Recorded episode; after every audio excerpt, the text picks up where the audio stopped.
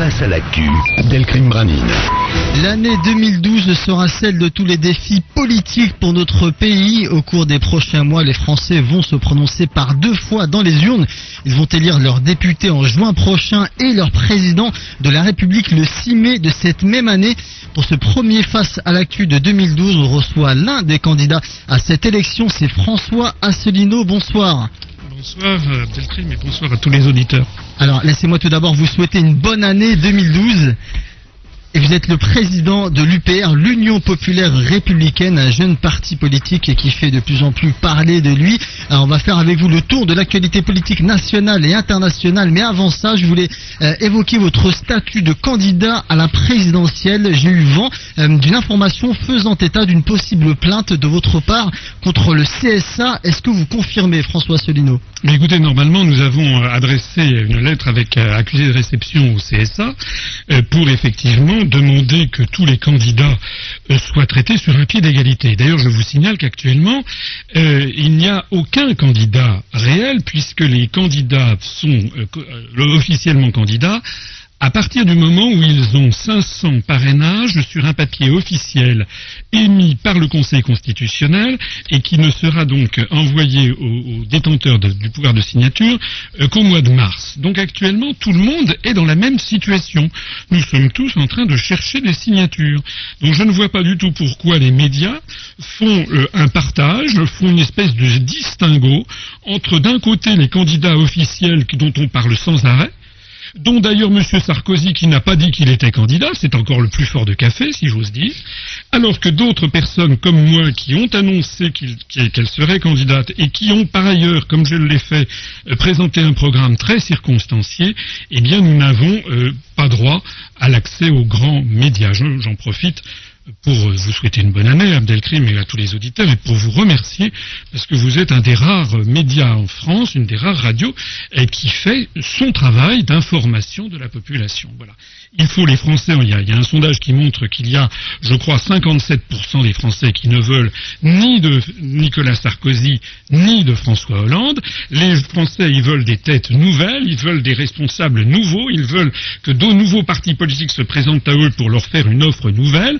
Eh bien, si les médias interdisent à ces nouveaux partis ou à ces nouvelles têtes de se, de se présenter à la population, on restera dans la situation telle qu'elle est.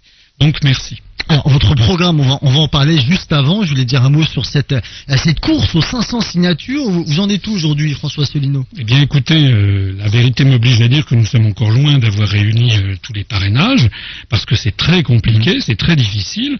Il y a 40... D'abord, il faut savoir qu'à l'origine, lorsque De Gaulle a inventé l'élection au suffrage universel du président de la République, il a soumis ça, comme vous le savez, au référendum du peuple français en 1962 qu'il a approuvé.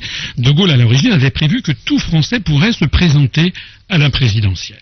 Et puis c'est Georges Pompidou déjà, qui avait voulu déjà un petit peu verrouiller la situation et qui avait dit non, non, il faudrait qu'il y ait un parrainage pour écarter les hurluberlus. Et donc finalement, après diverses tergiversations, euh, De Gaulle avait tranché pour 100 parrainages de maires, de conseillers généraux, de conseillers, euh, euh, de députés ou, de sénateurs. Et puis, euh, comme vous le savez également, dans les années 90, ça a été porté à 500. 500, c'est beaucoup. C'est vraiment beaucoup. Il y a actuellement 45 000 personnes en France qui disposent du pouvoir de parrainage. Ça veut dire que si chacun donnait son pouvoir de parrainage, on pourrait avoir à peu près 80 à 90 candidats. Sauf que le problème qui se pose, c'est que tous les, tous les députés ou les sénateurs qui ont une étiquette politique, eh bien, ils refusent de signer pour quelqu'un comme moi, par exemple.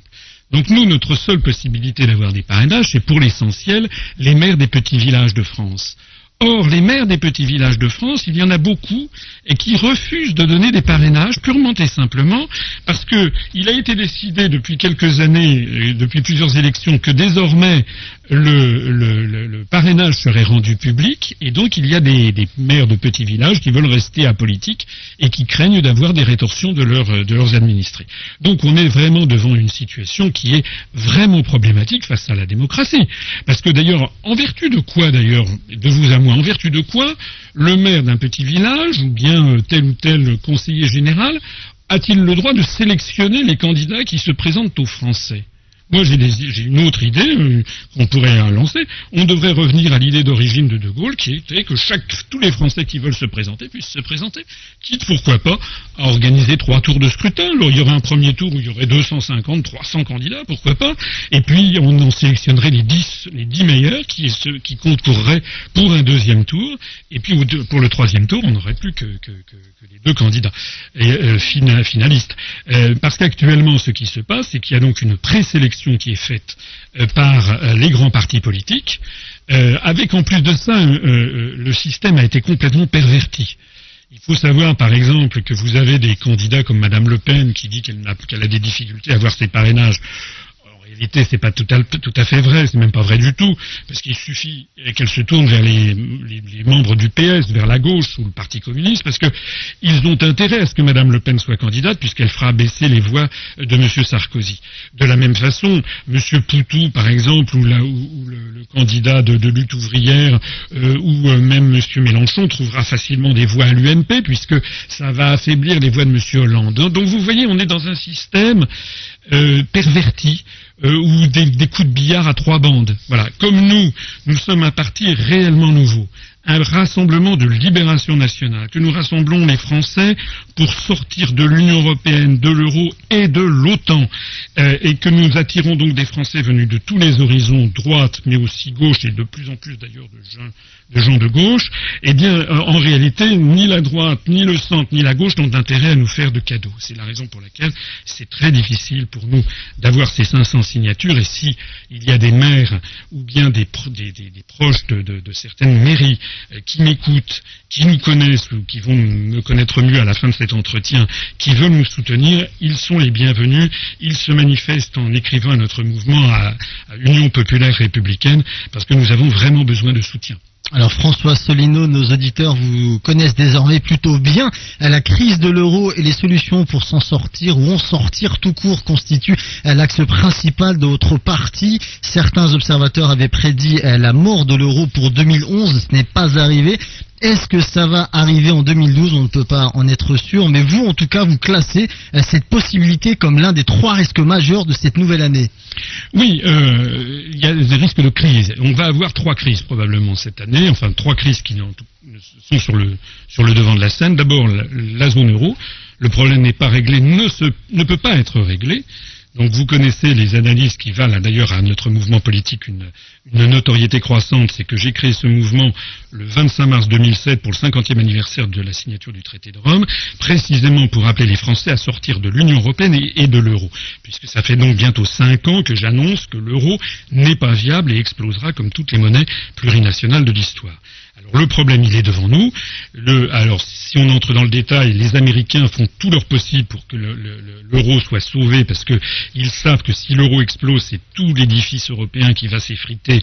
Or, ce sont les Américains eux-mêmes qui l'ont conçu après la Seconde Guerre mondiale pour avoir ce que l'on appelle un glacis géopolitique sur l'Europe. Et donc, euh, actuellement, vous voyez que ce qui se passe tous les ingrédients, tous les ingrédients sont réunis pour que l'euro explose, mais il y a en, continuellement des sommets dits de la dernière chance, où l'on annonce que l'on va faire des crédits, des crédits, des crédits, on ne sait même pas d'où sort d'ailleurs cet argent, pour euh, essayer de faire survivre l'euro encore un petit peu plus. Alors est-ce que l'euro va passer l'année 2012 Ça n'est pas totalement impossible, il peut encore peut-être vivoter pendant six mois, un an, deux ans, cinq ans. De toute façon, son sort est réglé à terme. Il y a quand même de bonnes probabilités qu'il explose assez rapidement de plus en plus d'analystes le disent. Alors les deux autres crises sont aussi importantes, peut-être plus encore d'ailleurs. La deuxième crise, c'est la crise financière mondiale qui couvre sous la cendre, parce qu'on parle beaucoup de la situation financière des pays d'Europe, mais la situation des États-Unis d'Amérique est, au moins aussi catastrophique, sinon pire. Et donc beaucoup d'économistes envisagent le deuxième tournant de la crise qui est apparu avec la crise des subprimes. Donc je ne vous apprends sans doute pas grand-chose, mais il faut le savoir, c'est que cette crise ne cesse que de miner souterrainement le monde, le monde en général, le monde occidental en particulier. C'est tellement vrai d'ailleurs que vous avez peut-être vu que la Chine a décidé d'émettre des obligations en yuan et que le Japon a décidé de, souscrire des obligations en yuan, c'est-à-dire que petit à petit, le monde asiatique, Chine, Japon, Corée, Asie du Sud-Est, sont en train de bâtir leur propre économie à eux, de telle sorte que viendra un jour où euh, ben, les pays d'Occident pourront euh, s'effondrer, qu'eux auront quand même les moyens d'assurer leur développement. Et puis alors la troisième crise qui est très très grave également, c'est ce qui se passe au Moyen-Orient et tout particulièrement en Syrie d'une part et en Iran d'autre part, puisque euh, vous avez vu ces tout derniers jours euh, qu'il y a des mouvements de troupes dans euh, le Golfe, dans le Golfe arabo-persique, avec les, Iraniens qui ont signalé la présence d'un porte-avions américain dans le détroit d'Ormuz, et les Iraniens qui en ont profité pour faire un essai, réussi d'ailleurs, de tir de missiles balistiques. Donc il y a vraiment une pression qui monte venue des États-Unis de l'Union européenne pour imposer des sanctions de plus en plus graves à l'Iran. C'est d'ailleurs ce qui a été décidé récemment, très récemment, là, il y a 48 heures par euh, les États-Unis pour, pour euh, brimer la la banque centrale iranienne, du coup d'ailleurs la monnaie iranienne, comme vous le savez peut-être, a chuté de 30 à 40% en une journée sur les marchés internationaux, euh, mais euh, les États-Unis euh, et puis l'Union européenne sont de plus en plus, comment dirais-je, insistants sur sur l'Iran. et vous savez que, à la différence de ce qui s'est passé en Libye, cette fois-ci, la Russie et la Chine ont fait savoir qu'ils ne resteront pas inerte. C'est-à-dire qu'il y a, je ne veux pas exagérer les risques, mhm. mais on a quand même un risque de conflagration mondiale euh, au sujet de la Syrie et plus encore de l'Iran, parce que la Russie et la Chine ne, ne peuvent pas laisser euh, l'Iran basculer à son tour dans l'orbite occidentale, parce qu'il s'agit de quoi? Au bout du compte, il s'agit de l'appropriation euh, des, des, hydrocarbures de, de, toute cette région du monde. Et donc pour le XXIe siècle, ben, la Russie et la Chine ont besoin aussi d'hydrocarbures. Donc il y a une lutte au couteau euh, entre, entre tous ces appétits euh, au Moyen-Orient. Voilà, donc ce sont les trois grandes crises, euro, crise financière et Iran, qui menacent pour 2012. Alors, il nous reste une petite minute juste avant euh, de se quitter. Je voulais évoquer un, un, point de votre programme qui a attiré mon attention. J'ai constaté que vous, vous souhaitiez rétablir le crime de trahison. Qu'est-ce qui vous a poussé à insister là-dessus Parce que, ce, parce que ce, ce, crime a été supprimé de la Constitution et je crois qu'il est important de le remettre à, au bout du jour et de mieux préciser ce dont il s'agit, et notamment ce que j'appelle collusion avec des, des, puissances étrangères, mais aussi avec des puissances, euh, avec des sociétés ou des, intérêts privés. Mais puisque vous parlez du programme, et si j'ai quelques instants à dire, je, voudrais quand même insister sur euh, le fait que d'abord il est en ligne sur Dailymotion, euh, et, il sera disponible dans quelques jours sous forme d'un document PDF, mais euh, j'ai insisté sur quelque chose qui, qui, intéressera particulièrement vos auditeurs, je pense, c'est que je veux qu'on mette un terme à la, ce que j'appellerais un petit peu la chasse euh, aux faciès et, la chasse à nos compatriotes qui sont d'origine arabe ou musulmane. Et je le dis parce que euh, j'ai euh, mis, j'ai présenté devant toutes les personnes qui étaient venues à ce congrès un, rapport officiel de Europol, donc de l'ensemble des polices européennes et des polices françaises, au cours des cinq années 2006-2010, le nombre d'actes terroristes qu'il y a eu en Europe et en France n'est-ce pas, par, le, par origine de, qui les a commis mhm. Eh bien, on s'aperçoit qu'au cours des cinq dernières années, 2006-2010, savez-vous combien il y a eu, Abdelkrim, combien il y a eu d'actes de terrorisme d'origine djihadiste ou musulmane en France? Il y en a eu 0%. Voilà. 95% des actes terroristes en France au cours de ces années ont été commis euh, par du terrorisme euh, régionaliste et les 5% restants, c'est de la mafia pure et simple. Donc, j'ai beaucoup insisté sur le fait qu'il faut cesser cette espèce d'incrimination permanente, comme s'il y avait un ennemi de l'intérieur en France. Il faut pourchasser le terrorisme le vrai, c'est-à-dire celui qui existe bel et bien, qui est d'abord un terrorisme euh, régionaliste, et puis il faut en arrêter aussi avec euh, euh, toute cette incrimination qui se plie, en fait, qui se coule dans ce choc des civilisations que souhaitent à la fois les européistes et les euro-atlantistes. Vous connaissez les analyses que je fais, elles sont très originales, me semble-t-il, sur la scène politique française, parce que nous, nous disons que l'Union européenne, ça n'est pas du tout l'ouverture de la France sur le monde, c'est sa fermeture. Et que nous voulons sortir de l'Union européenne justement pour redonner à la France ses liens avec tous les pays du monde, et en particulier les pays du monde d'Afrique du Nord ou d'Afrique francophone qui nous sont si proches à tous les égards, et ce n'est pas à vos auditeurs qui vont dire le contraire concernant cette démonstration sur le terrorisme, elle est disponible hein, sur Internet. Voilà. Je l'ai vu moi-même. Voilà. Et elle a beaucoup impressionné. On fait un buzz également avec, avec ceci. François Asselineau, merci à vous. Merci Abdelkrim. On vous dit à très bientôt sur l'antenne de FM. Je rappelle que vous êtes le président de l'UPR, l'Union Populaire Républicaine. Il est 18h37, juste après la pause. L'info continue avec le forum débat. Ce soir, première revue de presse de l'année avec nos invités Nadir Kaya et Farid Ten Samani de Banlieue Plus, Abdelmalik Djermoun de l'association Regard Citoyen et Rachid Mokran, secrétaire général d'écologie citoyenne indépendante. À tout de suite.